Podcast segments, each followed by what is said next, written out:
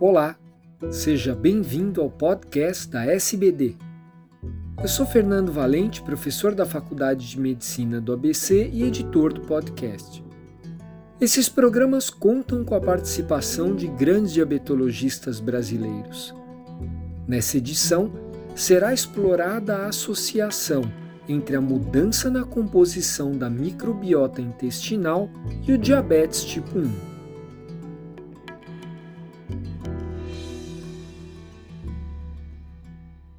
Olá, sou João Felipe Mota, professor da Universidade Federal de Goiás, coordenador do Laboratório de Investigação em Nutrição Clínica e Esportiva e membro do Departamento de Nutrição da Sociedade Brasileira de Diabetes.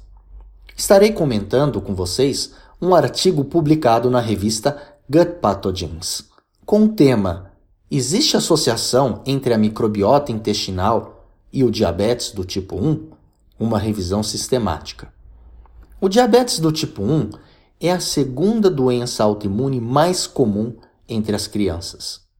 E existem inúmeras evidências sugerindo que a disbiose que é um processo de desbalanço entre as comunidades bacterianas no intestino, possam estar associadas com o desenvolvimento dessa doença.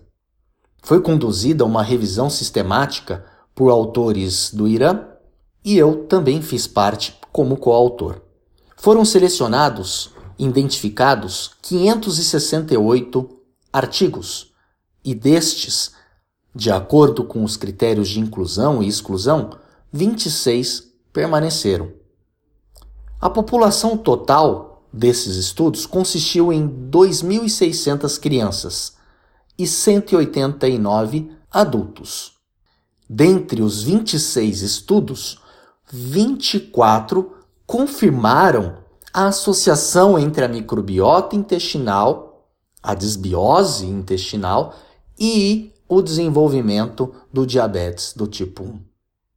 Esse estudo mostrou ainda que não é possível identificar se a desbiose intestinal seria antes do desenvolvimento do diabetes do tipo 1 ou se seria em consequência da doença.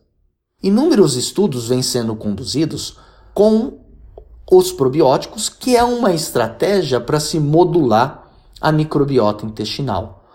Probióticos são microorganismos vivos que, quando administrados em quantidade adequada, conferem benefício à saúde do seu hospedeiro. Em um outro artigo publicado na Nutrition Journal, foi demonstrado pelo nosso grupo de pesquisa que esses probióticos têm uma ação extremamente importante, que é a imunomodulação, e que possivelmente teria um efeito importante na prevenção e no controle metabólico do diabetes do tipo 1. Novas evidências vêm sendo conduzidas com a finalidade de se mostrar o real efeito desses produtos sobre a microbiota intestinal e o controle do diabetes do tipo 1. Estamos ansiosos aguardando por esses resultados. Até breve.